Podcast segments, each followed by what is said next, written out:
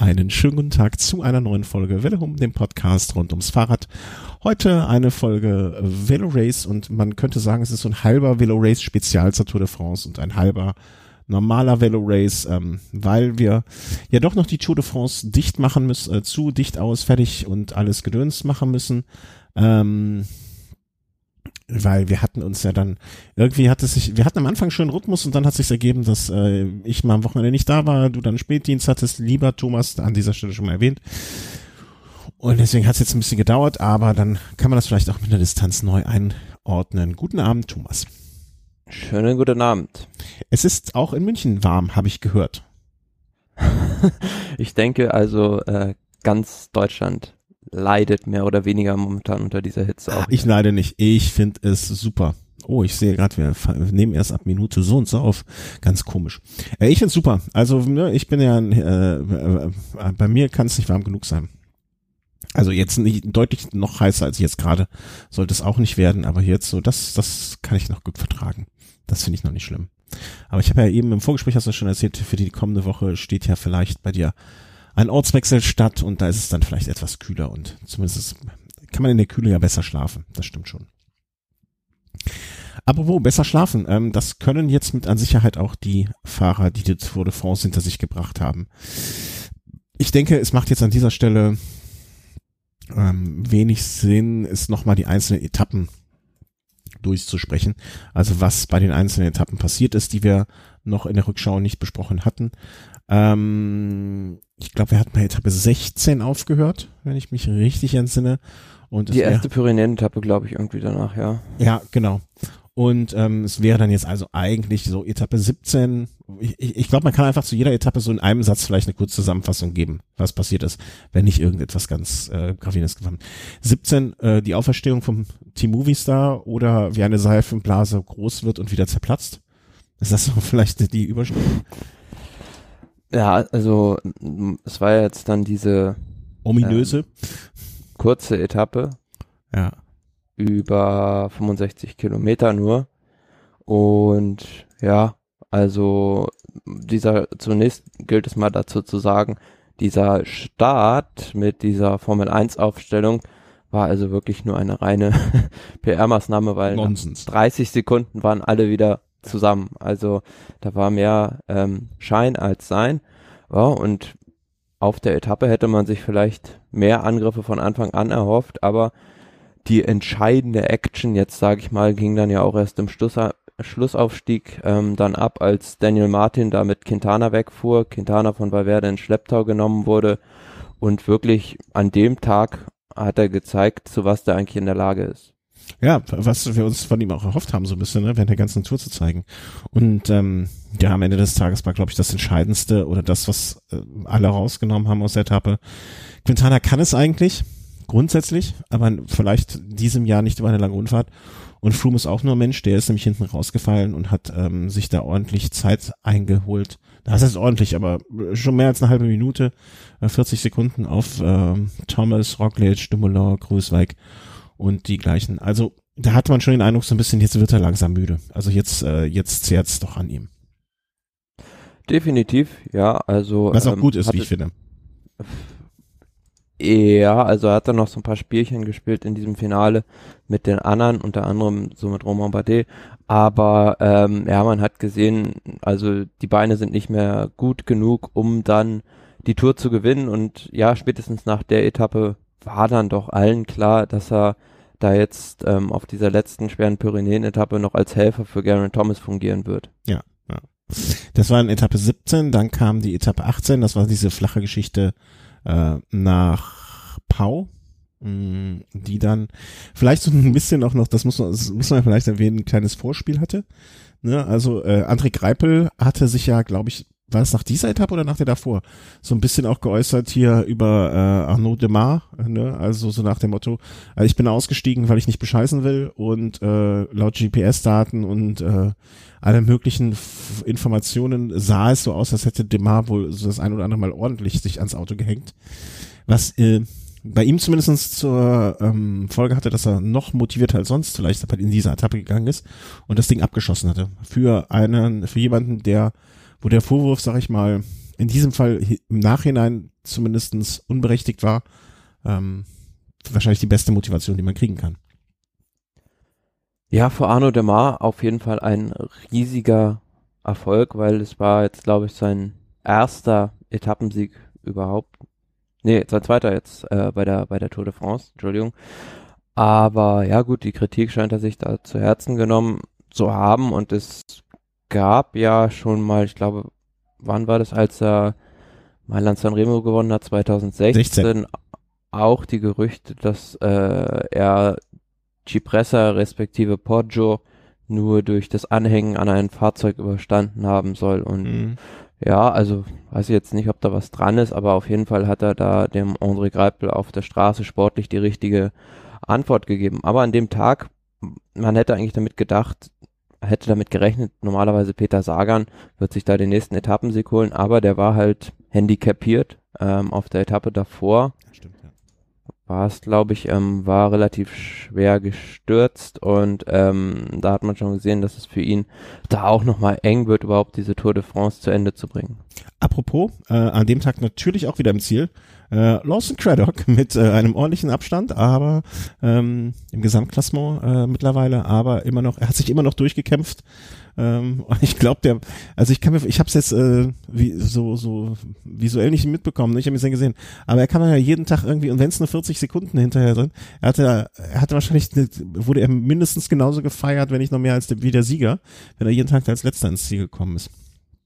Ähm, zur Ehrenrettung von Greipel, also er hat wohl hinterher dann auch äh, sich entschuldigt, weil die GPS-Daten wohl nicht akkurat waren und so weiter. Ne? Also da ist jetzt zumindest längerfristig vermutet man mal kein böses Blut mehr zwischen dem, zwischen diesen beiden Fahrern. Ähm, und vor allen Dingen, wie gesagt, Demar hat die Motivation vielleicht auch daraus ein bisschen gezogen. Ah, danach kam Etappe Nummer 19. Ne, das war diese, ja, doch recht bergige Etappe wieder mit der langen, aber Schlussabfahrt, äh, wo ich dann auch immer denke, hm, hu, hu, hoffentlich geht das gut. Und ähm, ich habe es ja jetzt, also auch wenn es jetzt schon ewig lange her erscheint, ne, obwohl das ja nur gut zwei Wochen sind, ähm, war so eine Etappe, die man gerne gesehen hat. Ne, mit Roglic, der am Ende attackiert hat, in der Abfahrt dann auch. Äh, verdienter Sieg an dem Tag. Und da habe ich noch ein bisschen gedacht, na, wenn das nochmal, das könnte noch mal, kann noch mal eng werden. Hm, inwiefern? Naja, ich hatte so zwischendurch die Hoffnung, dass der Abstand, den er auf ähm, Thomas rausfährt, ne, dass der, dass der ein bisschen größer wird und er lag ja nur zwei Minuten zu dem Zeitpunkt, irgendwie so zweieinhalb Minuten zurück auf ähm, Gerard Thomas. Und ich dachte mir, hm, wenn das jetzt, wenn er ein bisschen früher angefangen hätte, vielleicht da eine Minute rausgeholt hätte, sehr guter Zeitfahrer. Ähm, also ich dachte mir, wenn Thomas vielleicht irgendwie noch eine Panne hat oder sonst etwas, dass das nochmal sogar was für ein ähm, Toursieger Primoz Roglic werden könnte. Aber auch in dem Fall muss man sagen, Garen Thomas musste da selbst gar nicht viel operieren, weil ähm, Tom Dumoulin ihm im Prinzip immer die Lücken zugefahren hat. Der ist immer Roglic hinterhergefahren, hatte da mehr Angst um seinen zweiten Platz, als ja, dass Thomas irgendwie noch Roglic hätte fürchten müssen. Mhm. Und zweite Sache zu der Etappe noch, ja, da war es dann wirklich schade, dass es so eine, wie du schon gesagt hast, Ankunft nach einer Abfahrt gibt, weil ähm, zwischen, zwischendrin waren wirklich nur noch Roglic, Thomas und Dumoulin beieinander und Froome war abgehängt. Aber in dieser kurzen Abfahrt ähm, vom Col de Soulor kam dann Froome wieder zurück und ähm, ja, konnte dadurch letzten Endes seinen Platz auf dem Podium retten. Also bei einer Ankunft oben auf dem Obisque bin ich mir relativ sicher, hätte Froome das Podium verloren. Mhm, das kann gut sein, das kann gut sein. Und ich möchte zu der Etappe noch etwas sehr, sehr Wichtiges äh, sagen und beitragen. Ähm, ich hatte vorher ja darum gebeten, mir Bescheid zu geben, zu welchem Zeitpunkt ich anfangen soll zu gucken. Und du hast es mir perfekt gesagt. das war wirklich sehr, sehr schön. Ich hatte es aufgezeichnet und äh, wollte es aufzeichnen, habe es vergessen, konnte dann aber im Eurosport-Player genau dahin skippen. Und äh, ich hatte einen, ich hatte einen sehr schönen Abend an dem Tag, äh, muss ich sagen. Ähm, das freut mich, ja. aber man kann auf der Etappe dann auch wieder so ein bisschen mh, mm, hinterher vielleicht so fragen, wie wäre das gewesen, wäre jetzt also diese Aktion, die da im Col de Tourmalet gestartet wurde von Bardet und Landa, wie wäre das gewesen, wenn da jetzt Lotto Jumbo gesagt hätte, wir warten nicht bis zum letzten Anstieg, sondern schicken einfach mal Kreuzweig mit in die Gruppe. Mhm. Ja. Dann hätten die nicht, nicht gearbeitet und ja, es wäre vielleicht nochmal eine andere Situation geworden. Aber ne, aus der äh, äh, aus der Rück, Rück, also Rückschau, ähm, aus der jetzigen Perspektive beachtet, klar ist man immer schlauer, aber ich glaube, da müssen auch manchmal dann halt Entscheidungen schnell getroffen werden und ob das dann immer die richtigen sind, das ist die Frage. Vielleicht wie sollte man das, vielleicht sollte man es so grundsätzlich als Service einrichten, weißt du, dass die Leute, die es abends nachschauen, dass man sagt, okay, schau ab Minute so und so so und so. Oder schau ab Kilometer noch Kilometer so und so viel zu fahren. Weißt du, weil wenn du dann abends nach Hause kommst und es ist so eine Fünf-Stunden-Etappe, dann denkst du ja auch so, pff, oh, pack ich nicht mehr. Aber wo fange ich an zu schauen? Ja, das ist immer eine gute Frage. Also wenn man die Etappe nicht gesehen hat, dann ähm, möchte man natürlich auch nicht gleich vorher das Ergebnis wissen und ja, ja, genau. da gerne dieses, schauen. Dieses Aber ungespoilerte reingehen. Eine Sache auch noch vielleicht, die diese Etappe auch wieder gezeigt hat, ähm, wir haben ja immer darüber gesprochen, Radsport muss sich ändern und ähm, mhm. kurze Etappen, aber da hat man gesehen, ja, so eine la lange Etappe mit vielen Bergpässen bietet dann doch oftmals mehr Action als so eine kurze Etappe. Ja, ich glaube, das liegt aber auch an dem, ne, stell dir mal vor, an dem Tag wäre jetzt, äh, jetzt anders ausgesehen und, ähm, ähm, wie soll man sagen, Froome wäre noch vor Gerard Thomas gewesen im Gesamtklassement. Ne? Die beiden hätten irgendwie äh, Froome eine Minute auf Thomas, Thomas anderthalb Minuten auf Dumoulin, Roglic und so weiter. Dann hätte wäre das auch hätte das auch eine sehr öde Veranstaltung, sehr langatmige 200 Kilometer werden können. Ja, aber ähm, dann hätten die anderen ja trotzdem angegriffen. Wer weiß es, vielleicht hätten sie dann zu dem Zeitpunkt auch schon kapituliert. Movistar hatte ja keine andere Wahl, also ja, mussten ja die wollten ja, die wollten ja nur noch in ihr Teamtrikot eigentlich, oder? Also das war naja, ja. ich glaube schon, dass Landa sich da erhofft hätte in der Gesamtwertung, also zwischenzeitlich war er ja sogar auf dem Podium wieder, ähm, dass er sich genau das erhofft hätte, aber Lotto Jumbo hat halt ja dann diese diesen Effort da zunichte gemacht, indem die mit Gesing nachgeführt haben. Mhm. Ja, also ich bin bei dir, ne? Also so ab und an, also ich glaube eine Mischung, ich da vielleicht sprechen wir da nochmal drüber äh, am Ende des der, der ganzen Rückschau, äh, so über Etappen und wie die Tour insgesamt war. Ich glaube, das, das, das passt an dieser Stelle dann am besten. Ähm, an dem Tag bin ich dann am F Samstagmorgen zu Rad am Ring gefahren und habe halt ab da original nur noch Ergebnisse mitbekommen, ähm, was jetzt aber auch, glaube ich, die letzten zwei Tage in dem Fall vollkommen ausreichend war. Also Zeitfahren, ähm, hat Dumoulin sich zumindestens mal einen Etappensieg noch geholt, äh, kann man so sagen. Glückwunsch, wenigstens das. Ne? Also, aber ansonsten ähm, sieht man auch mit Froome, Thomas, Kwiatowski, äh, die Armada, die Sky Armada, die danach kam, ähm, wie stark dieses ja, dieser einziger Wermutstropfen für Chris Froome, dass das Zeitfahren nicht gewonnen hat, dafür stand er am Ende auf dem Podium. Aber auf der anderen Seite gönne ich Tom Dumoulin so ein bisschen als persönliche Revanche vielleicht für diesen Giro d'Italia, dass er da zumindest das Zeitfahren gewonnen hat. Ja, dass er zumindest einmal oben stand, genau. Das äh, sei ihm gegönnt. Und Roglic halt nicht, wie erwartet, ganz so gut, ne? also er hatte am Ende eine Minute zwölf verloren auf Dumoulin und das war dann auch der Unterschied, der es ausgemacht hat, dass er ähm, nicht vor, nicht mehr aufs Treppchen gefahren ist. Ansonsten auch keine großen Verschiebungen mehr im Gesamtklassement dadurch. Ne? Landa und Bardet getauscht, nun gut. Äh, Sakarin und Quintana, naja, aber ansonsten ist da nicht mehr viel passiert im Gesamtklassement. Ja, gut.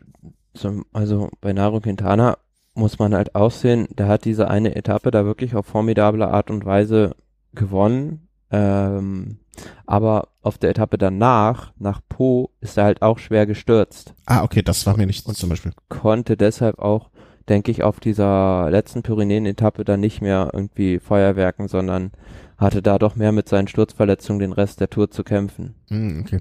Oder ebenso wie Sagan, ne, der ja auch äh, die ganze Zeit irgendwie also da auf dieser, auf dieser Bergetappe nach ähm, ähm, über die wir gerade gesprochen haben, da dachte ich wirklich am Anfang, der wird Probleme haben, das Zeitlimit zu halten, so wie der am Ende ist. Mhm. Ja, der ist die ganze Zeit da hinten äh, mit rumgeguckt, ne? Aber andererseits ist es halt ein Saga, ne? Also der, der kämpft, also ich glaube, es gibt, we also zum einen ähm, ne, in Grün aufgeben ist wahrscheinlich auch schon passiert. Aber ähm, äh, leicht fallen wird das da nicht und ähm, er hat sich dann durchgekämpft, ist wirklich dann auch, ähm, er war mit, mit Craddock hier, unserem Kumpel, ähm, ist er dann als letzter mit reingekommen. Ich weiß noch nicht, was sie gemacht hätten, wenn wirklich jetzt ein ganz riesiges ähm, ähm, Gruppetto angekommen wäre. Ne, also die letzten 112, die letzten 130 Fahrer in einer Gruppe, ähm, wenn die jetzt kurz kurz vor knapp, ich weiß nicht, wenn, ob man Sagan in einer Gruppe mit Fahrern wie äh, Demar noch und, und wen hat man noch der, also da waren ja schon ein paar Namen dabei, ob man den hätte rausgenommen. ich, ne, es gab ja in der Vergangenheit schon das ein oder andere Mal, dass dann auf einmal ähm, Entscheidungen anders getroffen wurden. Ne, zum Beispiel als Greipel ja ausgestiegen ist, wurde ja auch während der Etappe dann auf einmal das Zeitlimit nochmal geändert. Ich glaube, das ist auch so etwas, was die Tourkommissäre lernen, ähm, wie, was diese kurzen Etappen auch für Auswirkungen darauf haben und dass man da vielleicht dann auch mal die Zeitlimits ähm, prozentual ein bisschen hochsetzen muss. Weiß ich nicht. Zum, zum Glück kamen wir aber gar nicht erst in die Situation, dass wir es erfahren müssen. Ähm, und Sagan hat sich da durchgekämpft. Hat dann das Zeitfahren auch einigermaßen gut überstanden. Naja, und dann gab's halt nur noch das Einfahren nach Paris, ne, was zu überstehen geht. Und da muss ich sagen, schade, schade, schade. Ähm, man hätte es jetzt äh, John Degenkolb sicherlich gegönnt, aber am Ende war Christoph doch den kleinen Tick besser noch. Ja, also wieder wie zu erwarten, ähm, Massenankunft auf den Champs-Élysées und ja, John Degenkolb eigentlich sehr, sehr gut angefahren bekommen, diesen Sprint, hat da auch gezeigt, dass die Form wirklich sehr, sehr, sehr gut ist, aber ja, er hat sich da, denke ich, wenig vorzuwerfen in diesem Sprint. Ähm, Alexander Christoph war da einfach ein bisschen stärkere und hat sich da verdient seinen Etappensieg dann auch bei dieser Tour de France geholt. Ist ja auch in Ordnung. Weißt du, äh, wenn du Zweiter in Paris wirst, ich glaube, da kann man, äh, da, da wird einem selten einer einen Vorwurf machen. Es sei denn, man hat es wirklich verdattelt, weil man zu früh gejubelt hat oder so. Aber ansonsten ähm, alles gut. Also schade, ich hätte ihm, äh, glaube ich, ich und viele andere hätten es ihm gegönnt. Aber es hatte nicht sollen sein und dann ist das halt auch so.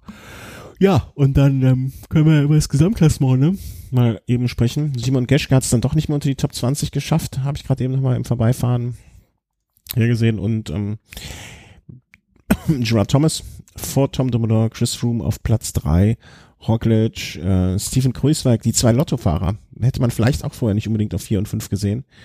Ähm, Bardet, Landa als erster Moviefahrer auf sieben, ähm, Daniel Martin, Ino Zakarin und Nari Quintana auf zehn, die Top Ten. Wie werden wir in fünf bis zehn Jahren über diese Tour reden dieses Jahr?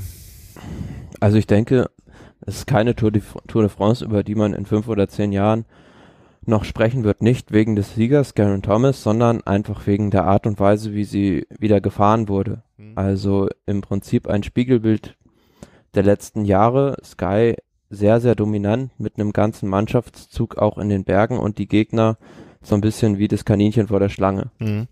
Ich glaube, man wird in fünf bis zehn Jahren ähm, diese Tour als die Tour sehen, wo man Experimente, also es wird, glaube ich, mehr die Strecke und die Streckenführung und das, was die Organisation den Fahrern auch vorgesetzt hat. Ähm, ich glaube, das, das bleibt mir jetzt schon so eher in Erinnerung. Weißt du?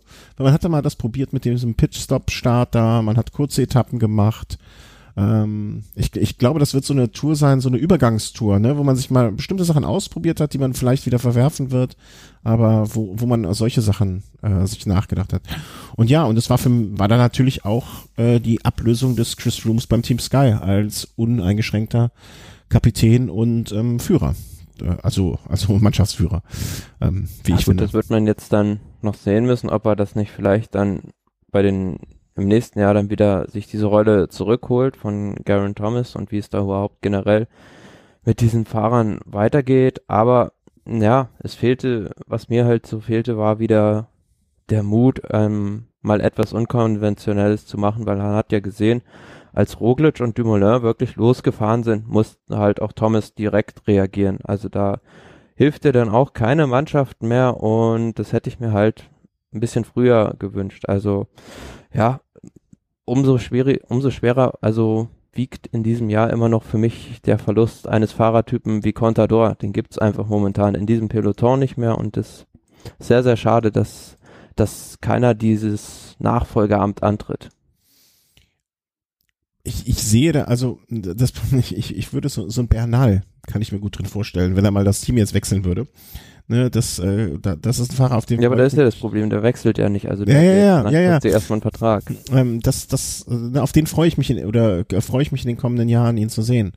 Ähm, ähm, was wollte ich? Ich habe gerade einen Faden verloren. Ja, es ist eigentlich, äh, es ist eine, wie soll man sagen? Also wenn man sagt, das ist eine Ansammlung von Hasenfüßen, ist, wird das der Sache mit Sicherheit auch nicht gerecht, ne? Aber man hatte so ein bisschen das Gefühl, die, die wollten, konnten nicht.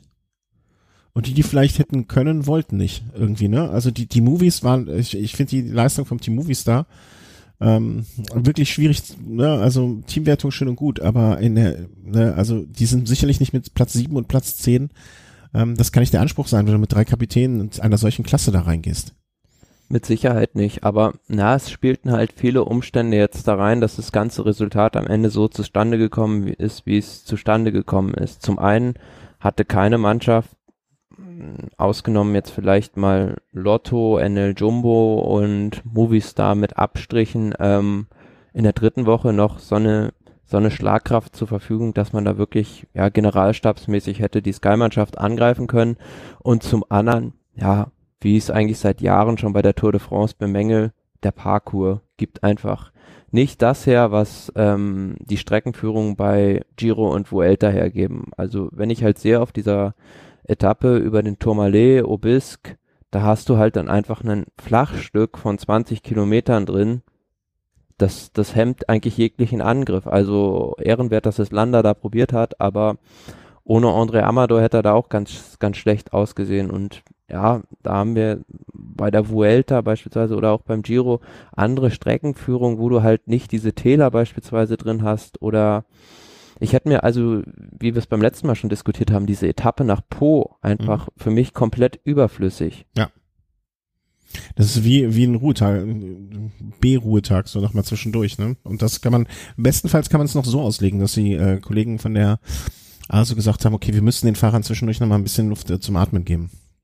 Nibali, ähm, also man muss auch vielleicht sagen, wir haben immer gesagt die ganze Zeit, es ist schön, dass alle äh, oder es war lange Zeit so, dass keiner ausgefallen ist. Nibali als Ausfall, äh, Richie Port Ausfall. Ja, das hat, nat das hat natürlich äh, alleine zwei Mannschaften, also zwei Mannschaften aus dem Spiel genommen, die das dem Sky-Team enorm hätten zusetzen können. Mhm, also ja. man hat auch in der dritten Woche gesehen bei Rhein Merida, wie gut die eigentlich auch in den Bergen aufgestellt waren. Und da, ja, das ist halt schwierig im Nachhinein da wieder drüber zu sprechen, aber da hatte halt auch Sky wieder das Glück, dass sie mannschaftsmäßig so gut durchgekommen sind, dass den Liedern schier nie irgendwie was passiert. Also ja, weiß ich nicht. Ähm, alle haben da irgendwie immer einen schwachen Tag, nur bei Sky nicht. Also und ja. da frage ich mich immer, ist das wirklich nur Pech? Äh, ist das Pech?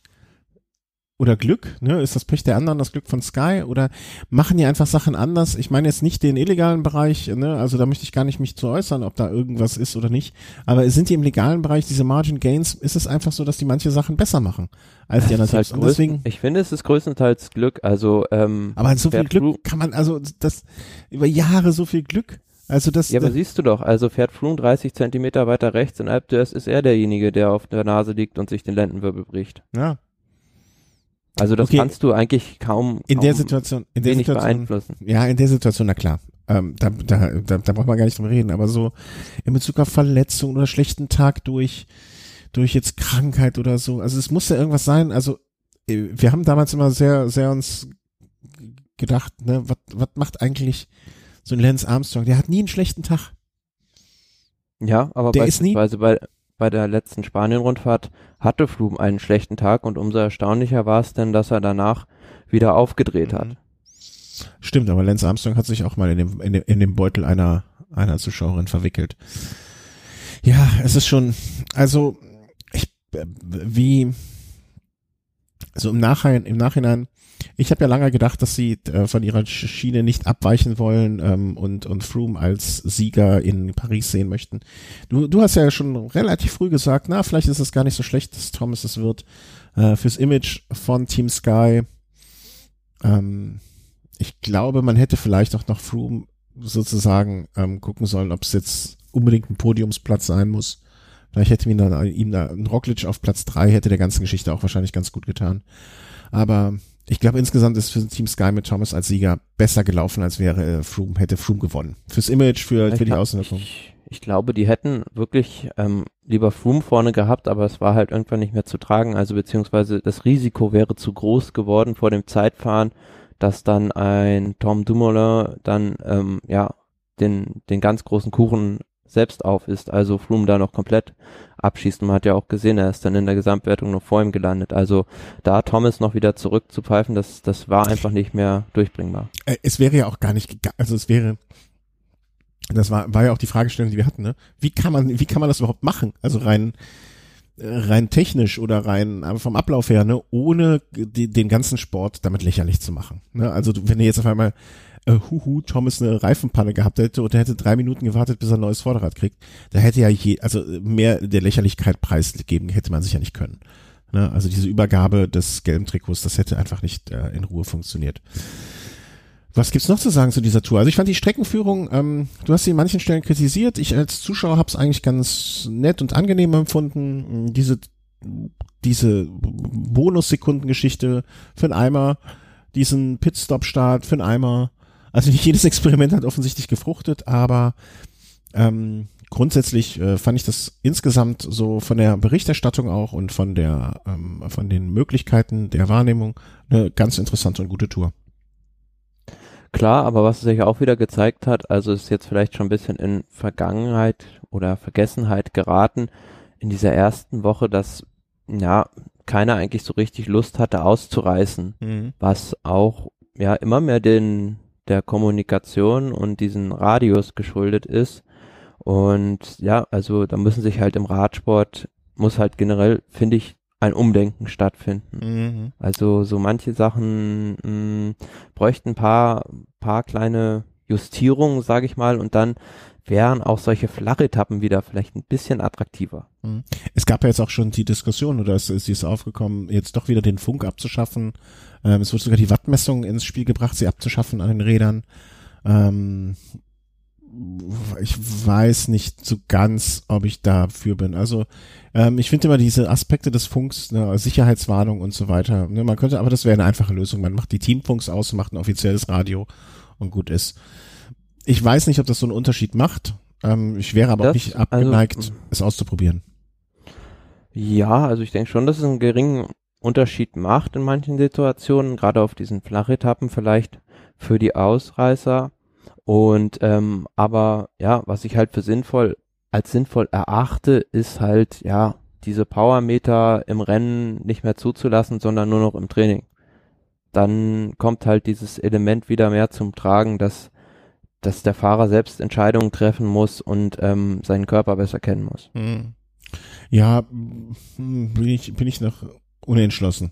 Ähm, aber ich, also wie gesagt, ich, ich finde es halt auch relativ respektlos, wenn ein Konkurrent attackiert und ein Team Sky-Fahrer schaut einfach auf sein Wattmeter und fährt nicht hinterher. Also das ist schon fast ein bisschen demütigend. Mhm. Ja, ich weiß, was du meinst. Und ich kann mir auch, aber ich glaube. So funktioniert halt Radsport nicht. Also das nimmt im Sport ja jegliche Emotion. Mhm. Ja, ja, ja, ich weiß, ne, ich, ich denke, man sollte es, also ich bin dem Versuch gegenüber jetzt äh, gar nicht äh, unaufgeschlossen. Ähm, ich weiß nur nicht, ob das, ob es das bringen wird, ähm, was sich die Leute verstehen. Ich, aber ich, Punkt, ich weiß es nicht. Ne? Ähm, irgendwann wird der Fahrer dann vielleicht so geschult sein, in sich zu hören oder ist wieder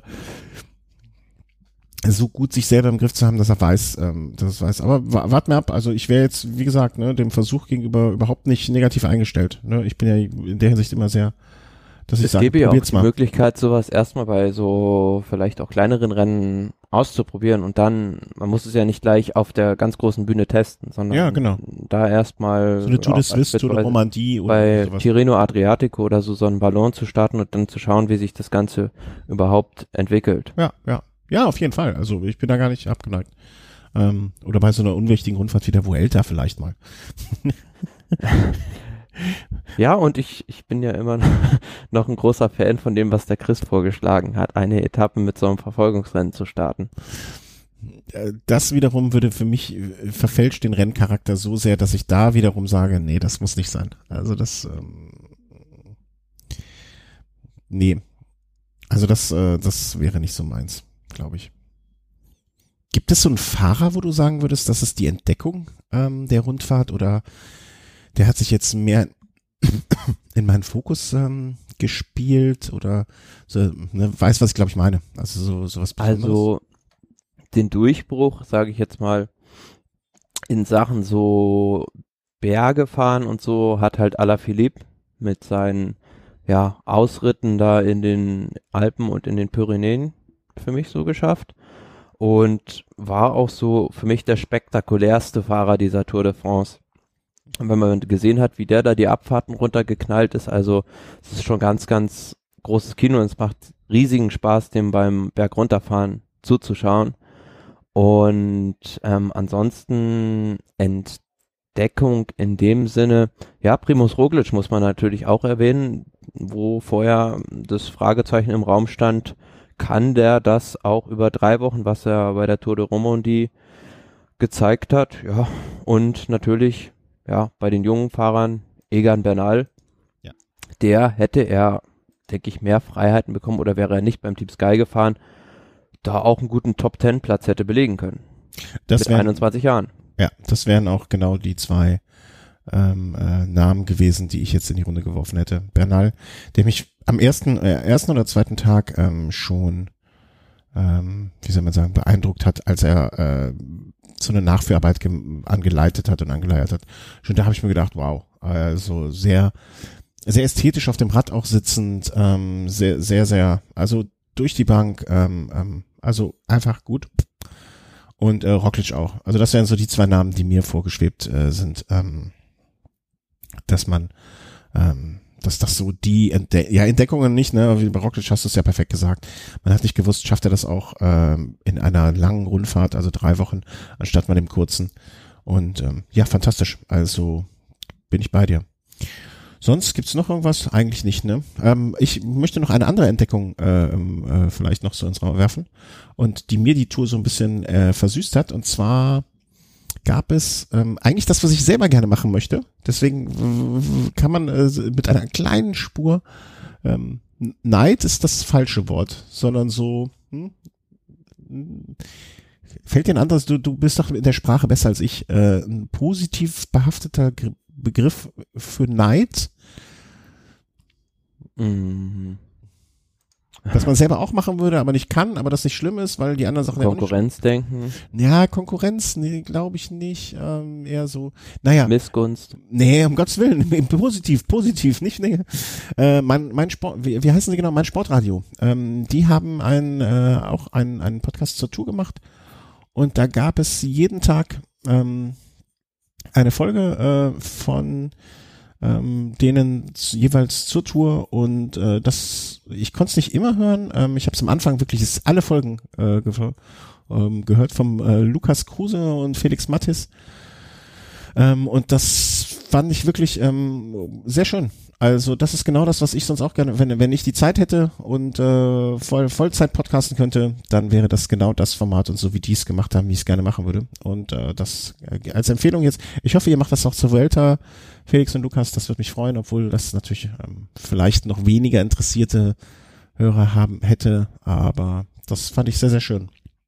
Ja, ähnlich wie wir es beim Giro schon mal gemacht haben. Genau, äh, da waren wir, also die haben es der dahingehend ein bisschen anders noch gehabt, weil der Felix natürlich vor Ort war und ähm, äh, es am nächsten Morgen dann, glaube ich, veröffentlicht haben. Also morgens zum Etappe davor, was ja aus beruflichen Gründen bei uns jetzt noch ein bisschen schwieriger war. Wir hatten das ja immer am Abend äh, schon relativ schnell, aber im Prinzip genau das, äh, was wir da gemacht haben. Nur zu zweit dann und ähm, das finde ich nach wie vor ein sehr, sehr tolles Format. Ähm, vielleicht kriege ich ja irgendwann mal drei Wochen Urlaub dafür oder so. Und vielleicht haben wir dann auch mal irgendwann einen Mitarbeiter vor Ort. Ja, genau. Ja, dich. Wir schicken dich einfach dahin. ja. Ja. Ja. Gut, hätten wir das auch geklärt. nee, äh, ich, ich denke dann, äh, das ist der Zeitpunkt dann auch, sich von der Tour 2018 mit einem verdienten Sieger Gerard Thomas, mit einem ähm, abgetretenen Champion Froome und äh, mit einem überraschend doch fitten Dumoulin, ähm, der neuen Rakete Roglic und vielen anderen tollen Fahrern ähm, gesehen haben. Gut, ne, dann, äh, also nach der Tour ähm, spielt sich ja dann meistens erstmal nur etwas diese typischen Nachtour-Kriterien äh, ab. Und da hast du aber jetzt auch ein paar Sachen zusammen. London Classic, das ist so ein Rennen, das sagt mir so, das gibt gibt's das schon lange. Also das hatte mir jetzt auf dem ersten Moment, ich habe darüber gelesen, aber so richtig viel wusste ich dafür, darüber nicht. Na gut, das Rennen gibt's halt schon seit 2011. Boah, das ist ja jetzt noch ähm, nicht so lange, also. Ja, aber es findet halt am parallel zur Schlussetappe der Tour de France in ähm, London da statt und es ist halt so, ja, ein Parcours, der den Sprintern sehr gediegen ist. Also wenn man sich da mal das ähm, Palmaris dieses dieses World Tour Rennens anschaut, dann sieht man doch mit Christoph Bohnen, Bliss, Demar, Cavendish haben doch überwiegend die Sprinter da immer die Oberhand gehabt. Und dieses Jahr war es der deutsche Meister, der ganz oben ausgesprungen ist. Ja, äh, Pascal Ackermann. Ähm, ist das auch so, dass dann die, die, äh, das sind ja dann auch, also ich, ich habe mir jetzt mal hier angeguckt, die Starterliste, das sind halt auch alle die, die bei der Tour ausgestiegen sind, ne? Oder viele mit dabei, ne? Also Greipel. Ja, aber wenn, wenn du schaust, wen er da gestagen hat, also Elia Viviani, Ja, ja. in diesem Jahr, ich glaube, vier Giro-Etappen, fünf, glaube ich sogar, vier oder fünf hat er doch gewonnen, Fünf, ähm, geschlagen hat. äh, vier, vier, vier, sorry. Vier, ja. Mark Cavendish, Nizzolo, Bauhaus, Greipel, da sind doch schon viele namhafte Sprinter dabei. Absolut, absolut. Äh, also aller Ehren wert und ähm, das, äh, ne, also alle Namen, die du jetzt aufgezählt hast, sind ja auch alles Leute, die, die man sonst vorher durchaus eine Tour-Etappe äh, hätte. Navadauskas war auch da, der alte Rowdy. Ähm, die durchaus hätte, früher hätten mal eine Tour-Etappe gewinnen können. Klar. Ähm, also ha, ha, haben wir eine, haben wir, haben wir mal wieder einen neuen Sprinter, einen Deutschen? Ja, ich meine, äh, kleine Randnotiz vielleicht, ich muss gerade so ein bisschen über diesen Namen hier schmunzeln. Christopher Lawless. Wo ist der denn? Wir müssen auf den, der Lawless. Ach, da, Team Sky. Ist das der Moskau? Ja. Ist das der Moskau unter falschem Namen?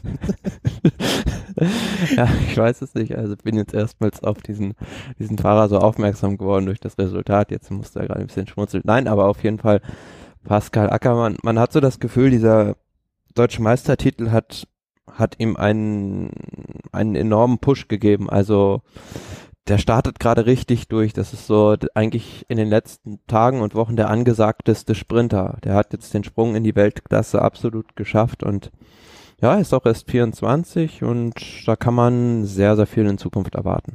Äh, Randnotiz, bei der Settimana Internazionale Coppia Bartoli, äh, das Dreitagesrennen äh, in Italien, hat Lawless das grüne Trikot gewonnen. Naja, So, also so ganz ohne. so ganz ohne ist er nicht, ne? Der Lawless. Ja. Ähm, ich glaube, er unter Moskon. Moskon, der war es. Ähm, ja, also Prudential äh, Ride äh, London. Ich fahren, fahren ja auch dann über den, äh, wie heißt der nochmal, Boxer Hill wahrscheinlich mehrfach, oder? Äh, Hill. Box Hill, keine Ahnung, also äh, ich bin da Naja, also es geht halt rund um, äh, rund um London und dann manche Anstiege auch Box. Hill, genau heißt der. 3,2 Kilometer mit 4,3 Prozent, also Ja. Schon eine kleine Steigung, aber auch zu weit vom Ziel entfernt, als dass sie da eine entscheidende Rolle hätte spielen können. Das war doch auch der, ähm, sozusagen der Hügel, der diverse Male gefahren ist bei dem Olympiarennen ähm, 2012. Genau, ja, bei Olympia 2012, wo alle mit einem Sprint gerechnet hätten, aber dann doch zwei Nicht-Sprinter Uran und Vinokurov das unter sich ausgemacht haben. Ja, ja, ja. Krass, Uran und Vinokurov damals. Mann, Mann, Mann. Das waren noch Zeiten. Ähm, Klassiker San Sebastian. Mm, ist so ein Ja, ein Rennen, Rennen, das, das so nach der Tour so mitgenommen wird, ne?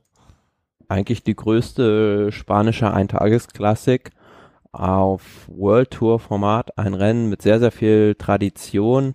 Ähm, wenn man sich mal auch beispielsweise ja, die Siegerliste anschaut, seit 1981 ganz, ganz klangvolle Namen, die schon gewonnen haben. Und in diesem Jahr wieder ganz namhaftes Starterfeld, ähm, das sich dort eingefunden hat. Und ja, die Entscheidung in diesem Jahr, wie nicht anders zu erwarten, fiel da an diesem letzten schweren Aufstieg 2,8 Kilometer mit 7,6 Prozent, aber eine richtig steile Rampe mit drin mit bis zu 18 Prozent. Ja, was dazu zu sagen ist, ähm, normalerweise dieser Alto de Heizgebel, der früher noch eine größere Rolle in diesem Rennen hatte, ist halt zu weit weg vom Ziel, als er da das entscheidende Selektionskriterium hätte sein können. Und in diesem Jahr, leider Gottes, ähm, auf dieser letzten Runde sozusagen durch San Sebastian, durch ein schwerer, schwerer Sturz vorne im Feld, verschuldet, glaube ich, durch einen Fahrer von Dimension Data, der sich umgeschaut hat, vorne in den ersten Positionen und sich dann an dem Hinterrad von dem Lotto NL Jumbo Fahrer aufgehängt hat. Mhm. Ja, ich habe das, ich habe nur diesen Ausschnitt, äh, wenn ich ehrlich sein darf, gesehen. Ähm, ja, und das führte dazu, leider Gottes, ne, dass es auch andere ähm, namenhafte Fahrer erwischt hat. Also Mikel Landa und Bernal äh, mehr oder minder übel erwischt. Ähm, Landa, glaube ich, mit Lendenwirbelbruch, kann das sein? Irgendwie sowas in der Richtung? Ja. Wirbelbruch bei Landa und ich glaube Jochbeinbruch, Gesichtsverletzung und noch einiges anderes bei Bernal. Ja. Also, ne, die, die, die meisten, wie soll man sagen, ähm, ähm, ähm, die meisten Fahrer werden wahrscheinlich sagen, okay, Jochbein schön und gut, äh, äh, macht mich nicht hübscher, aber Hauptsache ich kann fahren. Ähm, aber das war, das sah wirklich nicht schön aus, ähm, was man da zu sehen bekommen hat. Ähm, und Alaphilippe, das haben wir glaube ich noch gar nicht erwähnt, ähm, ist dann äh, als Sieger aus der ganzen Geschichte hervorgegangen. Wir haben auch immer so die Frage bei so einem Fahrer wie Bernal, der jetzt in diesem Jahr mit 21 Jahren dann schon schwer, äh, zweimal schwer gestürzt ist. Bei der Katalonien-Rundfahrt ist er ja auch auf der letzten Etappe in Barcelona da so ein bisschen aufs Glatteis gekommen, hat sich das Schlüsselbein gebrochen und jetzt dieser Sturz, eine Frage, inwieweit einen das zum einen zurückwirft und zum anderen auch auf die spätere Karriere noch Folgen hat. Also wenn du zwei so schwere Verletzungen schon so früh in deiner Karriere hast und auch die Frage, ob man so einen Fahrer vielleicht mit 21 Jahren nicht etwas behutsamer doch bei solchen Rennen einsetzen sollte. Aber hm, gut, es obliegt letzten Endes dem Team Sky. Ja, das schon, aber ich finde, was heißt behutsamer einsetzen? Also weißt du, also ich glaube, ne, der ist die Tour gefahren und äh, das nicht ich, ich glaube, man kann auch einfach zweimal Pech gehabt haben. Äh, das wird, glaube ich, die, ähm, die Zukunft zeigen, ob das wirklich nur Pech war, ob es vielleicht auch fahrerisches Unvermögen ist, ne? Aber das war jetzt einfach Pech und das kann ja, ne, Mikel Landa ist ja auch ein Fahrer, der jetzt schon ähm, viel an Rennen gesehen hat, ne, und der auch da reingeraten ist. Also ich bin äh, in, ja, in der Situation konntest du ja nichts mehr machen. Nee. Das war halt einfach Pech sozusagen, aber na gut, für Landa auch sehr bitter, weil da die Vuelta und die WM auch noch ähm, für ihn zwei Highlights gewesen wären. Er wird jetzt auch erstmal drei Wochen bestimmt gar nichts machen können und ja, die Saison ist dann halt leider Gottes gelaufen, aber ja, zum Sportlichen dann vielleicht noch. In dieser letzten Steigung drin, ja, hat halt Bauke Mollema da wieder versucht, seinen typischen ähm, San Sebastian Move abzuziehen, wie er das Rennen schon einmal 2016 so in diesem Stile gewonnen hat, aber hat halt nicht funktioniert, weil da doch noch einer ja, eigentlich eins besser geben konnte. Das war Julien Alaphilippe, der in solchen kurzen Steigungen momentan oh, eigentlich der beste, weltbeste Fahrer ist, kann man so sagen. Und gut, ja, da muss man kein großer Radsport-Experte sein, um zu wissen, was passiert, wenn Bauke Mollema mit Julian Alaphilippe auf eine Zielgerade, auf eine flache Zielgerade kommt und dann einen Zweiersprint ausfährt. Ja. Ja, also fein gelaufen, was soll man sagen? Ähm, berechtigter Sieger, äh, Stürze unschön, aber sowas passiert. Ähm, das war am gestrigen Tag, ne? Und parallel läuft ja auch noch der ähm, die Polen-Rundfahrt, ähm, die gestern, glaube ich, gestartet ist, ne? Mit Krakau, Krakau, Krakau sozusagen. Genau. Ähm, und gestern die Etappe von Krakau nach Krakau und heute war man dann rund um Katowice unterwegs. Mhm. Ja, und äh, da hat eigentlich äh, Pascal Ackermann weitergemacht, ne? Wo er, auf, wo er aufgehört hat sozusagen. Er befindet sich gerade in einer wirklich, wirklich guten Form. Ja, unfassbar, was der für einen Drive drauf hat. Also gestern schon diese erste Etappe, da hat er den Sprint wirklich, ja, ich will fast sagen, auf einem Bein gewonnen, aber nach Belieben dominiert vor Alvaro Orch vom Quickstep Floors Team und heute dieser Sprint, also das war für mich absolut zum mit der Zunge schnalzen. Also ja. der Sprint des Jahres bislang, also wie der sich da durchgekurvt hat, das, das sieht man sonst vielleicht nur von einem Gaviria oder von einem Cavendish in seinen besten Zeiten. Also das war schon, wenn du es gesehen hast, wie er, wie er da diesen Move da durchgefahren ist. Ja, Wahnsinn. das ist halt, ne, also das, das ist halt, ich glaube, das unterscheidet jetzt einen schnellen Fahrer von einem Sprinter ne, dass sie das einfach können. Das, das, das, und das, was er, wie er da äh, durch ist, das können halt dann auch nur wenige, muss man sagen. Ne? Also deswegen, ich bin gespannt, also wo er, äh, wie er jetzt da seinen Weg gehen wird. Ne? Aber jetzt, also ja, gut, für, vielleicht für die, die es nicht gesehen haben, es war auf dem letzten Kilometer so die Situation, dass da zwei Fahrer aus der polnischen Nationalmannschaft ja, versucht hatten, sich mit einem Solo-Vorstoß abzusetzen und es gab nicht wirklich einen organisierten Sprintzug, sagen wir jetzt mal, Quickstep hat's probiert, aber dann klaffte ein kleines Loch zwischen Murkoff und seinem Sprinter Hodge auf. Murkoff war dann vorne bei diesen beiden polnischen Nationalfahrern und dann war so ein kleines Loch da, vielleicht von 80 Metern, aber dann so 300, 400 vom Ziel ist dann Ackermann vom Hinterrad ähm, von Toins, glaube ich, losgefahren und ähm, ja, durch alle durch, durchgekurft und unwiderstehlich. Also der ist da eine Linie gefahren, hm, da könnte man auch schon sagen, es war eigentlich wieder grenzwertig, aber auf der anderen Seite, mh, hm, wie, wie soll er da sonst durchkommen? Also ansonsten ja. muss er bremsen und verliert. Ja, ja. Und er hat ja auch keinen behindert dabei. Also ne, man hatte nicht den Eindruck, dass sich irgendwann... Zumal der, zwei, der zweitplatzierte Hodge auch noch an seinem Hinterrad genauso da durchgekurft ist. Also ja. wen will man da dann zum Sieger erklären, wenn, wenn nicht ihn? Ja. Also ja, also beeindruckend und ähm, Ackermann auf einem schönen, tollen Weg. Äh, ich glaube, der, da werden wir noch sehr viel Freude dran haben. Ja, also wie gesagt, er ist erst 24 und hat jetzt absolut diesen Sprung in diese Sprinter-Weltspitze geschafft und ähm, bei der Polen-Rundfahrt jetzt, da kommen jetzt glaube ich noch so oh, ein, zwei, drei Etappen, also ja, die er dann da vielleicht noch abschießen könnte. Und ähm, generell stellt sich natürlich jetzt beim Team Bora so ein bisschen die Frage, die haben zum einen jetzt diesen besagten Pascal Ackermann in ihrer Mannschaft, der gerade alles kurz und klein fährt in den Sprints und zum anderen natürlich diesen Grand Seigneur Peter Sagan, der ja auch Weltklasse-Sprinter ist und da kann man sich dann fragen, wie werden die das in Zukunft bei den großen Landesrundfahrten da ja, aufstellen? Ja, also bei, bei Pascal Ackermann hat man ja jetzt vor der Tour de France gesagt, im nächsten Jahr möchte man den erst zu einer Grand Tour schicken. Da frage ich mich aber dann, hm, warum schickt man den jetzt nicht bald beispielsweise dann schon zur Vuelta oder im nächsten Jahr dann zur Tour mit? Also der ist 24 und wir haben ja gerade über den Fall beispielsweise Bernal ja, ja, genau, das, das meinte ich auch, dachte ich, da war ich schon gedanklich und dachte mir, naja, also man kann, äh, da wird der eine verheizt, da wird der andere jetzt vielleicht zu langsam aufgebaut. Ähm, wir hatten jetzt ja auch das Problem, wer war es nochmal, was, Lennart Kemner oder so, der sich jetzt zurückgezogen hat? Äh, genau, der ist ja. jetzt aber wieder da. Ja, aber der, der erstmal diese Pause machen wollte. Nee, wer war das denn, der bei der Tour, äh, bei der ähm, Amgen Tour? Ja, es war Lennart Kemner. Ja? Aber der, der hat jetzt wieder ein Rennen bestritten. Ah, okay, okay. Na, also ich glaube, das ist halt schwierig, da den richtigen Weg zu finden. Und ne, wer weiß, also wenn er die wenn ja, er aber es, wenn, es wenn, ist halt auch kein kein Klassementsfahrer, also es ist ein Sprinter und ähm, da kann man immer noch sagen, gut, du fährst jetzt mal die ersten fünf, sechs Etappen, die vielleicht dann noch so ein bisschen auf flacherem Terrain sind und wenn es dann halt in die hohen Berge geht, dann steigst halt aus. Mhm. Ja, mir ist im Moment einfach so, also ich finde die Herangehensweise eigentlich, ne, vielleicht kannst du ja mal auf so einer zehn Tages oder zwei, äh, ne, oder oder so, Rundfahrt mal Rundfahrt. Also mir ist es sympathischer, dass sie ihn jetzt lieber langsam anfangen lassen, als dass sie ihn verheizen. Ja, aber mein Tipp ist, dass der jetzt dann im nächsten Jahr, also in diesem Jahr keine Grand Tour fährt, sondern dann im nächsten Jahr beim Giro eingesetzt wird. Kann ich mir auch gut vorstellen, ja.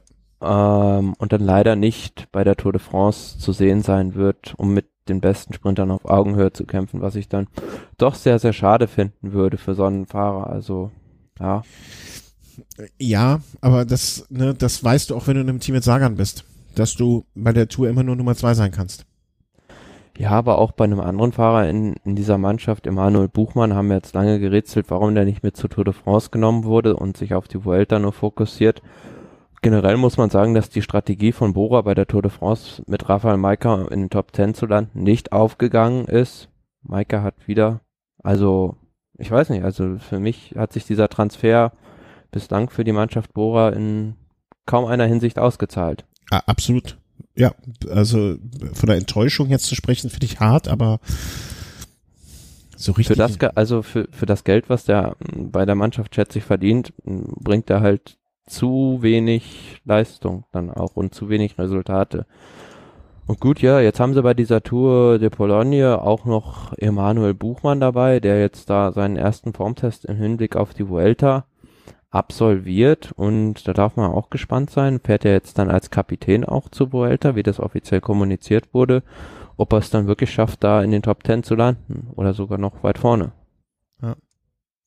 Sind wir mal gespannt, sind wir gespannt. Auf jeden Fall freue ich mich, dass äh, Ackermann da jetzt, ähm, ne, also du hast eben ja schon mal gesagt, vielleicht ist doch einfach so ein deutsches Meistertrikot das etwas, was ähm, da mal beflügelt und so ein bisschen, wie soll man sagen, äh, ja, so, so, so ein Druck von jemandem nimmt, ne? so, so, dass man das, oftmals hatten wir das geflügelte Wort, ein Meistertrikot verleiht Flügel, ähm, ist da vielleicht gar nicht so falsch.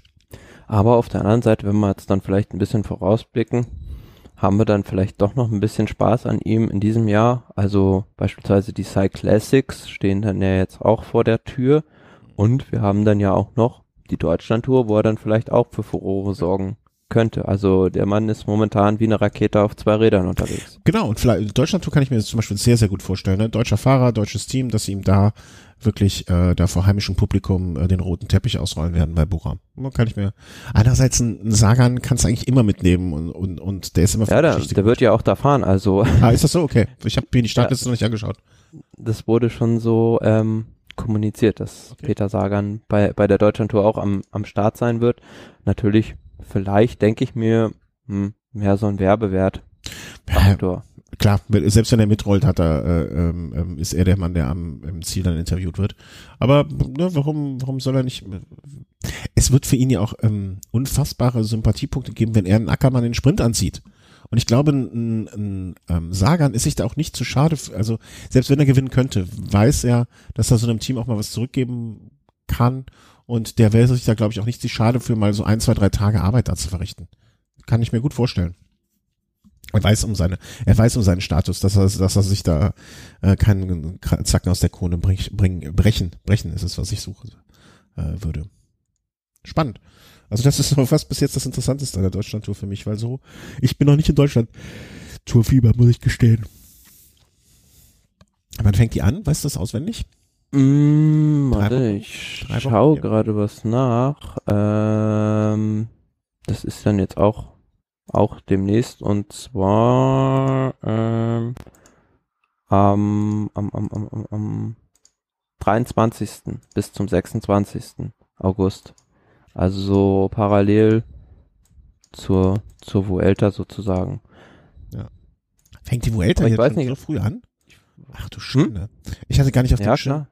Das, das Problem ist halt durch die, ähm, durch die Fußball-Weltmeisterschaft wurde ja die Tour de France um eine Woche nach hinten verlegt und dadurch ist halt die die der, der Abstand. zwischen Tour de France ja. und Vuelta dementsprechend kürzer. Ja. Der zwischen Giro und Tour ist zwar länger, aber der zwischen äh, Tour und Vuelta ist dementsprechend kürzer. Somit wird es dann auch schwierig zu äh, schwierig sein, das Double aus Tour und Vuelta ja. sozusagen zu schaffen. Also Deutschland, Tour, Deutschland Tour 23.8. bis 26.8., Vuelta 25.8. bis 16.9 ja, ich weiß jetzt nicht, also gerade noch mal zu der Sache, ob ich mir da nicht vielleicht doch ein bisschen zu weit aus dem Fenster gelegt ha gelehnt habe. Ich meinte das gelesen zu haben, dass Peter Sagan da fix an den Start geht. Was ich jetzt bislang nur offiziell sagen kann, ist er, dass, dass er definitiv bei den Cy Classics fahren wird. Ach, ja, aber mit, äh, wir, wir haben ja zuletzt äh, hier schon äh, groß Gerüchte gestreut, dass es, das scheint neuerdings unsere Kernkompetenz zu werden. Insofern. Äh, nee, nee, wir wollen da jetzt, also nicht zu früh die Katze aus dem Sack lassen. Ja, passt schon, passt schon, passt schon. Das sind so die Rennen, die bis jetzt äh, nachgelaufen sind, äh, nach der Tour gelaufen sind. Ähm, laufen ja auch frei, fleißig irgendwelche Kriterien. Ähm, vielleicht dann noch jetzt so ein bisschen der Punkt, ähm, wie soll man sagen, vermischtes, was wir sonst noch so haben. Vielleicht, wo wir bei Kriterien sind, ein Kriterium, was ich mir mal angeschaut habe, Tour de Neuss äh, in meiner ehemaligen Heimatstadt. Ähm, dieses Jahr unter einem sehr traurigen ja, traurigen, äh, wie sagt man dann, hinter einem Trau vor einem traurigen Hintergrund oder wie, wie man es auch immer nennen möchte, ähm, weil der unter einem traurigen Stern, ja. Genau.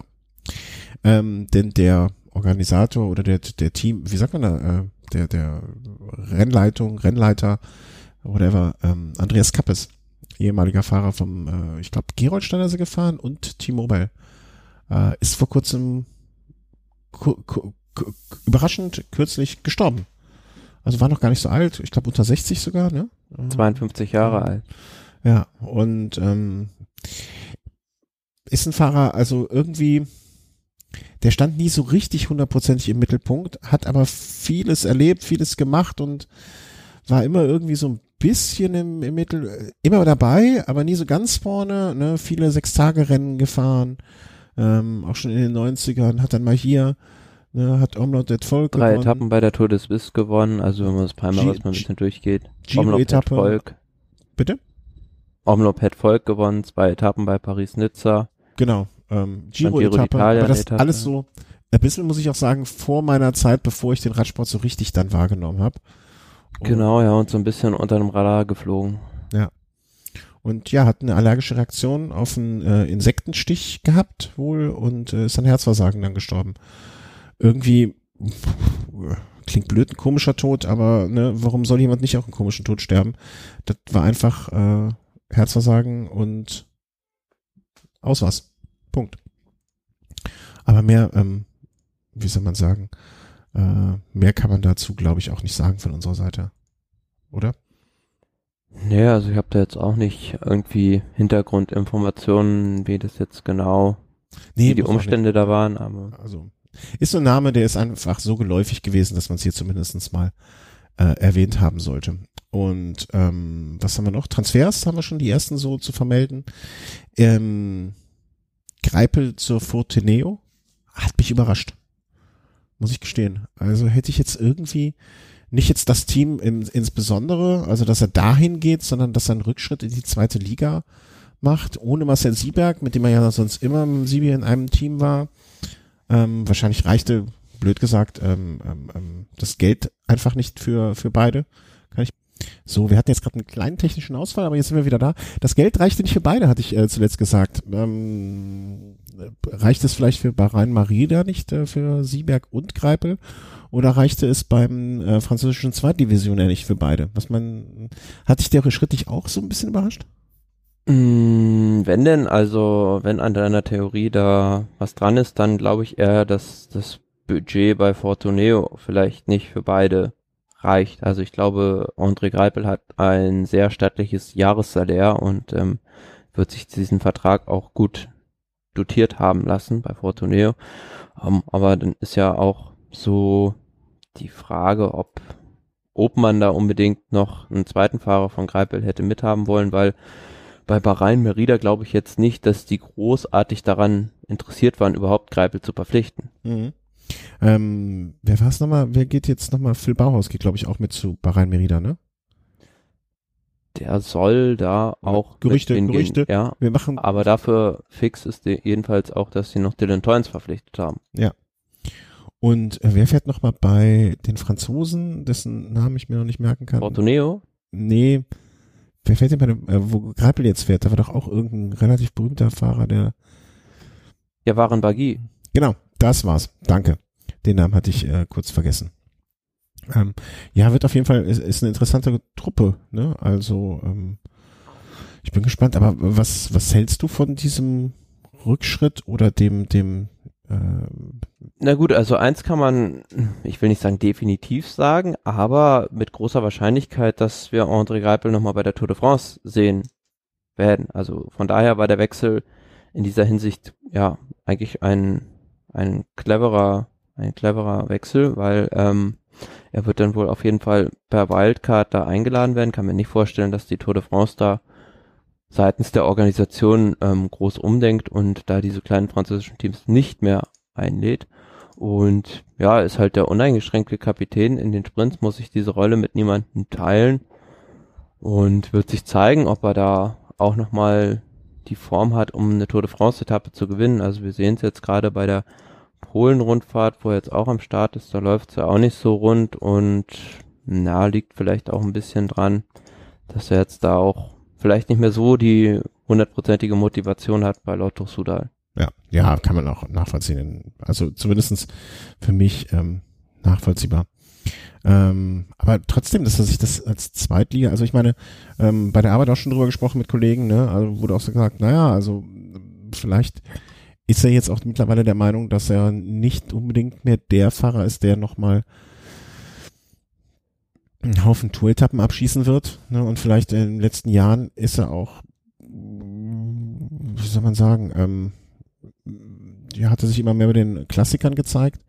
ne, vielleicht auch als alleiniger Kapitän für die Klassiker. Ähm. Ja, aber normalerweise ist es ja so bei diesen Sprintern, dass diese Explosivität mit fortlaufendem Alter immer etwas nachlässt und dafür die Ausdauerfähigkeit besser wird. Genau. Ja, also kann ich mir gut vorstellen, dass wir André Greipel eher bei einem Klassiker wie Paris-Roubaix, wenn dann das Team eingeladen wird, da brillieren sehen, als na, dass er da bei der Tour de France noch eine tragende Rolle spielt. Also wir sehen es auch beim Fall Mark Cavendish, dass der eigentlich jetzt so seit ja, ein, zwei Jahren seinem einstigen Rum da hinterherfährt. Also bei dem ist es aber, glaube ich, eher ähm, auf der mentalen Schiene ein Problem als, als mit den Beinen. Ja, das war damals, ne, das hatten wir ja schon gesagt, bei ähm, seit der Geburt des Kindes, damit, danach ging es äh, bergab mit ihm. Ähm, ja, also ich bin gespannt, was Greipel da, äh, wie er sich da in diesem Team ähm, ähm, etablieren wird und wie es da weitergeht. Äh, wie gesagt, Ja, aber du musst ja wahrscheinlich da auch Französisch lernen. Ich weiß nicht, ob er es schon kann oder. Gute Frage. Also habe ich noch gar nicht drüber nachgedacht, ehrlich gesagt. Ne, ne, du bist ja der Praktiker, du denkst an die praktischen Sachen. Also wir wissen ja, dass er da ganz herausragend eigentlich Englisch spricht, aber Franz auf Französisch habe ich jetzt André Greipel noch nie gehört. Mhm. Ja, das stimmt, das stimmt. Habe ich, glaub, kann ich mir auch irgendwie, äh, also so schlecht vorstellen. Also klingt blöd, ne? Ich kann mir ihn schlecht Französisch sprechen vorstellen. Das ist natürlich völlig, völlig albern, ne? Aber ähm, irgendwie, äh, ähm, äh, ja. Auch also, das wird eine Herausforderung. Auch das, das hast du sehr schön gesagt. Auch das, das klingt so ein bisschen wie, ähm, ähm, wie soll man sagen, hier ähm, so so ähm, lokal, lo, nicht Lokalfunk, so, so Lokalfernsehen. Auch das wird eine Herausforderung sein für Herrn Greipel. Wollen wir mal sehen, wie er die meistern wird. Ne? ja, aber das ist vielleicht auch nochmal so ein Aspekt, dass er sich am Ende seiner Karriere da nochmal so eine Herausforderung und auch nochmal einen Tapetenwechsel wünscht. Mhm. Also ist ja, weiß ich nicht, also für mich kommt es so vor, als wäre so Lotto Sudal so ein halb deutsches Team schon fast schon nach all den Jahren, nachdem er da gefahren ist. Ja, ist auf jeden Fall, es, es hatte deutlich, ne, ist ja auch eine geografische Nähe so ein bisschen, ne? Also ähm, das hat schon, das Deutsche war schon so ein bisschen mit da drin. Ne? Also das, das stimmt wohl. Ähm, ja, warten wir mal ab.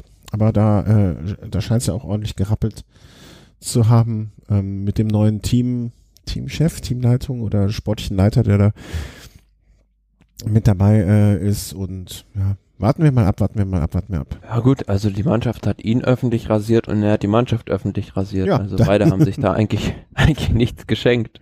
Nee, die haben alle mal einmal mit der großen Kelle aus äh, ausgeteilt sozusagen. Äh, schön, sowas hat man ja gerne.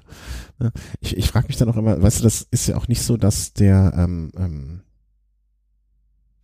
also andersrum, wenn ich jetzt als Fahrer ein Angebot kriege von dem Team, ne, dann muss ich entweder in der sehr lukrativen oder exponierten Situation sein, ich habe drei, vier Angebote und kann mir eins auswählen. Wenn ich natürlich nur ein Angebot habe, dann äh, werde ich das nehmen. Ähm, aber wenn es so wäre, dass ich jetzt mehrere Teams zur Auswahl hätte, dann wäre, würde auf jeden Fall Lotto jetzt nach solchen Aktionen auch für mich jetzt zumindestens äh, auf der Liste pro Contra eher einen Kontraplatz äh, ähm, haben. Deswegen, ähm, äh, also jetzt definitiv machen sich damit auch, denke ich mal, im Fahrerfeld nicht unbedingt ausschließlich Freude. Freunde, nicht Freude. So gemeint. Ja, was haben wir noch auf der Liste? Sonst, das war's glaube ich schon fast für heute, oder? Ach so, nee. Ähm. Ja, beispielsweise also von den großen Transfers jetzt auch noch zu nennen, äh, Michael Wallgren, der von Astana zu Dimension Data wechselt. Ähm, für die Mannschaft definitiv eine große Verstärkung, aber jetzt aus Sicht dieses dänischen Fahrers mh, hm, jetzt nicht so hundertprozentig nachzuvollziehen, warum der jetzt dahin wechselt, weil bei Astana ist halt auch bei den Klassikern, bei den Nordklassikern, wo er sehr stark war, ein geschützter Fahrer und hätte da auch zumindest immer eine Kapitäns, wenn nicht Co-Kapitänsrolle inne. Und jetzt bei der Menschen Data ist für mich so eine Mannschaft, ja, die irgendwo im Nirgendwo seit Jahren im, irgendwo im Nirgendwo der World Tour rumdümpelt. Also, seitdem da Cavendish nicht mehr so richtig zündet und man hatte da auch so eine große Welle der Euphorie mit, glaube ich, Berhane mal verbreitet, wo der dieses Bergtrikot bei der Tour de France hatte, aber den fehlt so ein bisschen ein neuer Anstrich, würde ich sagen. Also um um da nicht ganz aus dieser World Tour vielleicht rauszufallen. Also, das, der mag Ja, also hier mit- unbedingt. Mit Cavendish Erfolg haben sie, gebraucht. damals, haben sie damals einfach, wie soll man sagen, einfach auf ein totes Pferd gesetzt. Mehr oder weniger, ja. Und Da ursprünglich nichts war das ja mal gekommen. also die Mannschaft hat sich ja total die Hörner abgestoßen dadurch, dass sie einfach ihre afrikanische Idee aufgegeben haben Mhm. sozusagen. Also die waren ja ursprünglich mal ein Team, das an den Start gegangen ist, um sozusagen diese ganzen afrikanischen Fahrer auf der großen Bühne des Radsports zu präsentieren. Gut, übrig geblieben ist dafür ein Luis Meintjes vielleicht, aber das ist zum einen ja so insofern gescheitert, dass er auch in diesem Jahr da auch beim Giro überhaupt gar kein Resultat liefern konnte. Also traurig. Ja, was willst du machen? Also keine Ahnung, ähm, äh, was, was die da sozusagen gerettet hat. Also ich finde, dass diese ursprüngliche Idee ähm, ähm, da so ver verworfen wurde. Ähm, aber ja, also der Menschen hat das auch so nicht Fisch, nicht Fleisch, ne? Ähm, irgendwie das die ganze Geschichte. Nee, zum einen haben die halt auch keinen, wie soll ich so sagen, so Star jetzt an Bord. Nehmen wir mal Cavendish außen vor, der gerade Ja, aber ist auch, so er ist auch nicht mehr der Star, der er mal war. Ne? Das muss man auch so. Also ich war, ich mochte ihn immer gerne und bleib dabei. Ne? Aber ähm, Aber auch, ja, klar, bei der Tour de France jetzt ein Team, das völlig unterm Radar geflogen ist. Ja, ja, ja, ja. Aber dann haben wir, kommen wir noch zu was Schönem.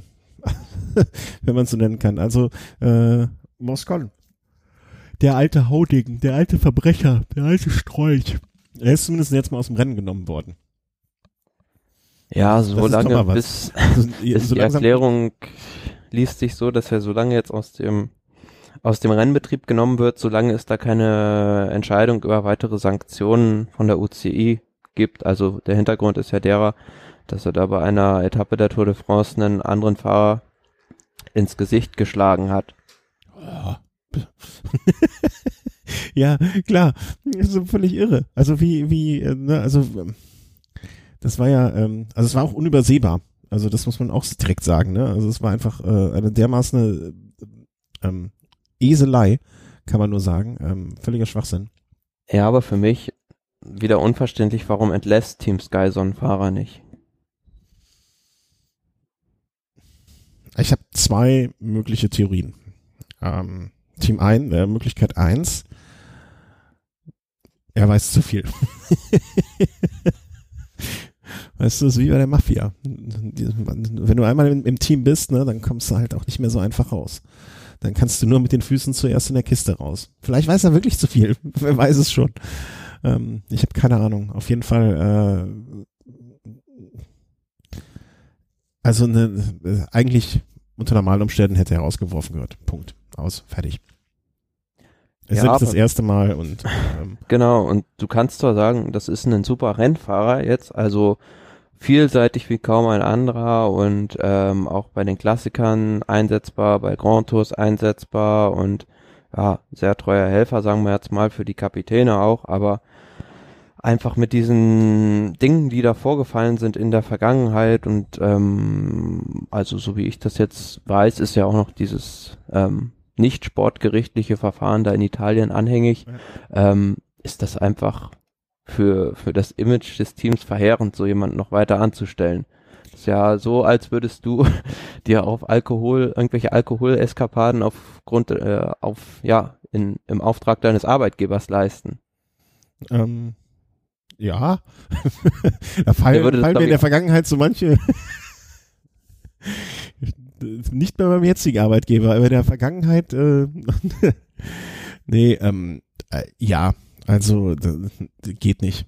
Also ich bin ich bin ja nur froh, dass sie jetzt zumindest mal den Schritt gemacht haben. Und Ähm. gespannt darf man ja auch dann auf die Entscheidung der OCI sein, wie, Ja. wie die den Fall da weiter behandeln. Also, Ja. Ich, ich glaube, ähm, ich glaube nicht, dass der Moscon noch mal in einem erstklassigen Team äh, oder in einem Team, was äh, vorne äh, so sehr im Augenmerk steht, wie das Team Sky fahren wird. ja, es sei denn, man schafft es da irgendwie sein, Nee, was will man denn dann noch? In, in, in einen Rahmen einzufärchen, der, der nicht mehr so ausartend ist. Also, ja, Wie willst du den einfärchen? Den, den, den ganzen mit Handschellen fahren lassen oder wie? Handschellen links und rechts an den, an, ans Brems, an den, ans Hörnchen dran. Nee. Weiß es ähm, nicht, ja, also zumindest steht er nicht bei Till Schweiger im Garten. das kommt noch, das kommt noch.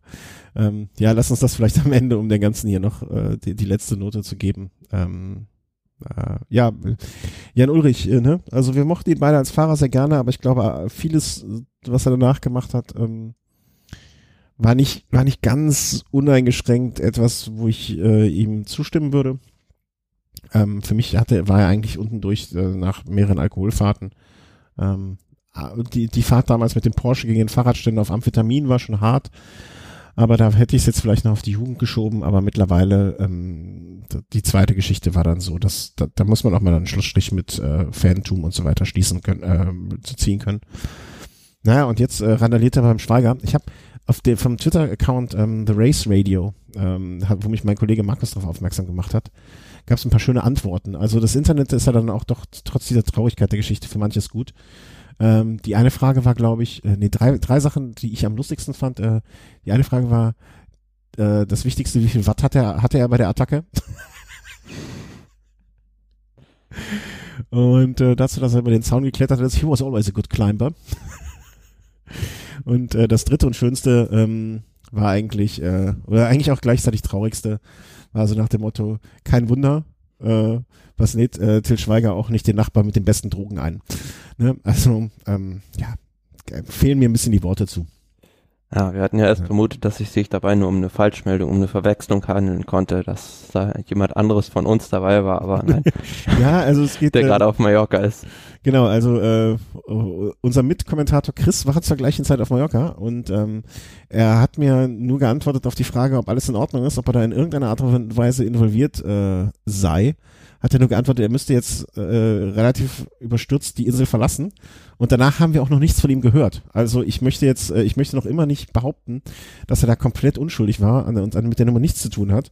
Das wird die Zeit wohl zeigen. Ähm, wir werden ihn beim nächsten Mal definitiv, wenn er hier in der Sendung ist, äh, da mal ein bisschen genauer ähm, hinzuziehen. Ich sag mal so, wenn der Herr Schweiger mit noch so vielen Menschen wie auch immer da äh, auf der Party gewesen wäre, wenn der Bälle, wenn der Chris beim Ulle dabei gewesen wäre, dann äh, wäre das anders ausgegangen. Da bin ich felsenfest von überzeugt. Dann wäre jetzt, dann wäre jetzt äh, Schweiger out of duty. Äh, mit Sicherheit. Nun ja, aber jetzt ohne Spaß, also ähm, mir hatte vor, ich will nicht sagen vor langer Zeit, aber vor mehreren Wochen schon mal jemand gesagt, äh, das nimmt kein gutes Ende da. Ähm, und das scheint sich leider Gottes sehr zu bewahrheiten. Und ähm, kann man nur hoffen, so irgendwie zum wiederholten Mal, dass er irgendwann mal die Kurve kriegt, aber es scheint nicht unbedingt so zu sein. Ja, man möchte da ja gerne helfen, aber von außen ist es ja jetzt auch schwierig, irgendwie Maßnahmen zu ergreifen. Ja, total. Also ich glaube, bei jeglicher Form von Suchterkrankung. Ähm, wobei ich möchte, ich möchte mich da gar nicht zu äußern, weil das äh, steht uns, finde ich, steht das A uns oder mir zumindest nicht zu. Und B ist das von außen sowieso alles immer nur sehr, sehr schwer zu beurteilen. Insofern ich wünsche ihm immer noch nach wie vor alles Gute, dass das irgendwie ein Ende nimmt. Und ich meine, wenn du Till Schweiger als Nachbar hast, dann bist du eh schon gestraft genug. Also. Das äh, kann ich nicht beurteilen. Doch, aber glaube ich schon. Das ist ja eh schon eine schwierige Situation. Dass man da mal ausrastet, gut, aber ähm, das, was ich gelesen habe, er wollte den Weltrekord im äh, Kette rauchen oder so brechen. Äh, schwierige Sache, schwierige Sache. Ähm, kann ich aus eigener Erfahrung sprechen. Das ist nicht ganz einfach. Okay, ähm, haben wir am Ende noch etwas über was Trauriges gelacht. Das ist doch auch was wert. Und dann sag ich, ähm, vielen Dank. Ich weiß gar nicht, wenn wir uns das nächste Mal sprechen, ähm, weil wie gesagt, jetzt ist es erstmal zweieinhalb Wochen hier Umzugszeit. Ähm, aber ich hoffe, dass ich danach in meinem neuen äh, Podcast-Studio, was ich dann in der Wohnung auch so ein ganz kleines Eckchen oder Podcast-Eckchen, dass wir uns von da wieder hören, dass das Internet funktioniert. Und, äh, naja, also spätestens vor der Vuelta ja, ich, ich merke ja den Druck. Ja, spätestens vor der Vuelta werde ich meinen Umzug fertig haben. Wenn du sagst zweieinhalb Wochen, dann ist es ja theoretisch am 22., 23. Äh, ja, wir könnten es zur Deutschland-Tour schaffen. Sag ich mal so, 13. Äh, Und am 25. beginnt die Vuelta. Ja, doch. Also der, der Plan, wenn der Plan so umgesetzt wird, wie er vor, vorgesehen ist, dann äh, wird das alles schon funktionieren. Gut, dann äh, bedanke ich mich ähm, auch. Es tut mir leid ein bisschen, äh, also für dich und für die Hörer und so, dass jetzt der unter die letzte Folge zur Tour doch so lange gebraucht hat. Das war so das einzige Manko, aber ansonsten fand ich äh, den Rhythmus und so wie gehabt beim Giro ähm, auch schon sehr fantastisch. Und ähm, ich weiß nicht, ob die Vuelta es erforderlich macht, äh, so viel Aufmerksamkeit. Denke ich mal, wir können es wieder anstellen. Natürlich. Hm? Klar.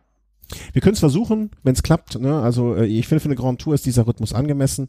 Wenn wir es zeitlich hinkriegen, versuchen wir das auch da. Ähm, aber ich denke mal, das werden wir dann auch sehen, wenn wir in der Vorberichterstattung mal drüber sprechen, wer wie die Favoriten sind und wie es dort weitergeht.